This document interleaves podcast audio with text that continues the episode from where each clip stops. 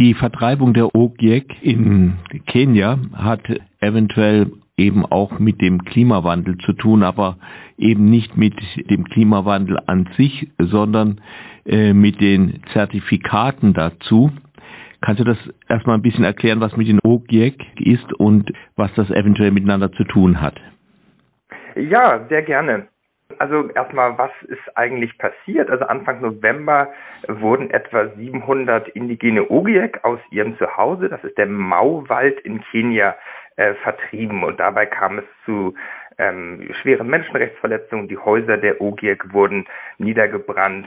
Und ähm, das hat gewissermaßen Tradition, also schon seit den 50er und 60er Jahren vertreibt die kenianische Regierung indigene Völker, nicht nur die Ogiek, auch die Maasai, die vielleicht vielen Leuten etwas bekannter sind. Und äh, das ist sehr problematisch, dadurch, dass die indigenen Völker dadurch ihr Land verlieren und meistens auch ihre Lebensweise aufgeben müssen. Ähm, historisch gesehen ging das Land dann meistens an Freunde oder Familie von Politikerinnen hm. und wurde abgeholzt. Ähm, was wir jetzt aber erkennen, ist, dass die ähm, Landnahme einen anderen Grund hat, wie Sie das eben schon angesprochen haben hat das unserer Meinung jetzt sehr viel mit diesen CO2-Zertifikaten zu tun und den gesamten Hype, den es darum gibt. Das musst du näher erklären. Ähm, gerne. Also ähm, die Beobachtung ist, ähm, dass äh, die Weltgemeinschaft mehr und mehr darauf abzielt, ähm, CO2-Zertifikate zu handeln und damit den Klimawandel oder die Klimakrise zu bekämpfen. Und dabei sehen wir zwei sehr, sehr große Hauptprobleme. Das eine ist einmal, dass die Ursachen für die Klimakrise Überkonsum sind und ein ja, ausbeuterisches, extraktivistisches Wirtschaftsmodell. Und diese eigentlichen Ursachen werden einfach dadurch gar nicht angegangen. Also der Fokus sollte ja eigentlich auf einer Reduktion des Ausstoßes von diesen klimaschädlichen Gasen liegen und nicht auf der Kompensation. Emissionen. Und das zweite riesige Problem dabei ist, dass die Gebiete, die gerade für diese CO2-Zertifikate so interessant sind, sind sehr, sehr oft die Gebiete indigener Völker.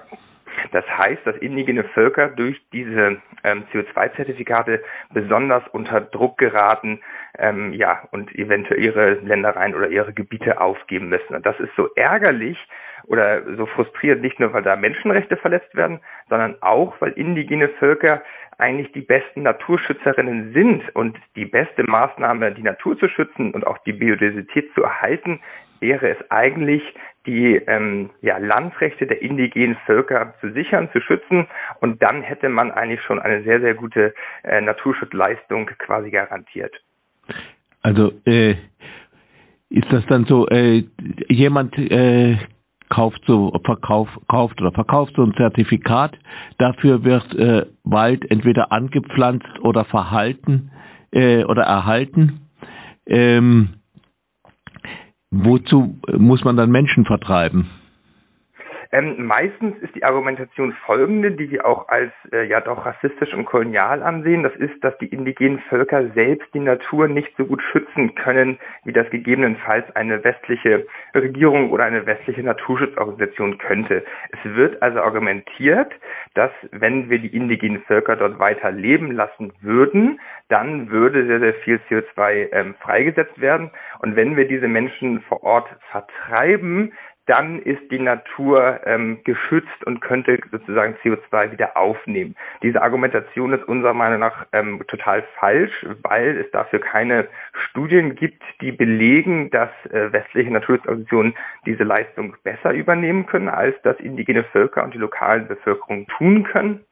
Ähm, und wir lehnen es deshalb ab. Aber die Argumentation ist im Endeffekt, dass ähm, man eine Wildnis erschaffen müsse, die frei von Menschen ist, mit der Annahme, dass dann die Natur wieder ähm, ja, florieren könnte oder florieren würde. Das ist unserer Meinung nach ein, ähm, eine Fehleinschätzung, weil es ähm, im Endeffekt weltweit kaum so etwas gibt wie Wildnis und alle ähm, Gebiete, auch der Amazonas-Regenwald, sind Kulturlandschaften. Das heißt, sie wurden über hunderte oder tausende Jahren von den Menschen so geformt und gepflegt und geschaffen.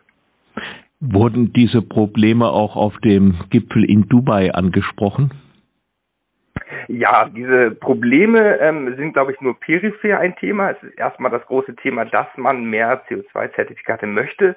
Und eine weitere große Debatte ist auch, diesen Markt ähm, zu öffnen. Die Probleme werden von uns angesprochen. Ähm, es gab jetzt vor kurzem eine Pressemitteilung von Amnesty International, Minority Rights Group und auch unserer Organisation Survive International, wo wir auf diese Probleme aufmerksam machen. Sie werden leider aber bei den Verhandlungen unserer Einschätzung nach äh, so gut wie gar nicht berücksichtigt. Deswegen schauen wir auch mit großer Sorge auf die Verhandlungen und wir befürchten, dass eventuell diese freiwilligen äh, CO2-Zertifikate, die ja deutlich ähm, günstiger sind, das ist beispielsweise das, was, wenn Sie sich einen Flug buchen, wie Sie Ihre CO2-Kompensation für eine Tonne relativ günstig für 2,50 Euro kompensieren können. Und dann gibt es noch den Markt für die Nationalstaaten, die quasi da ihre Emissionen, Emissionsrechte tauschen können.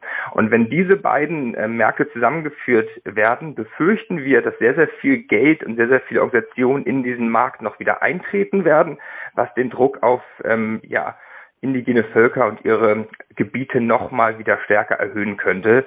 Ähm, Genau, aber weil wir der Meinung sind, dass es bei der COP28 zu wenig verhandelt wird, machen wir darauf aufmerksam, weil indigenes Land für die Bekämpfung der Klimakrise essentiell ist.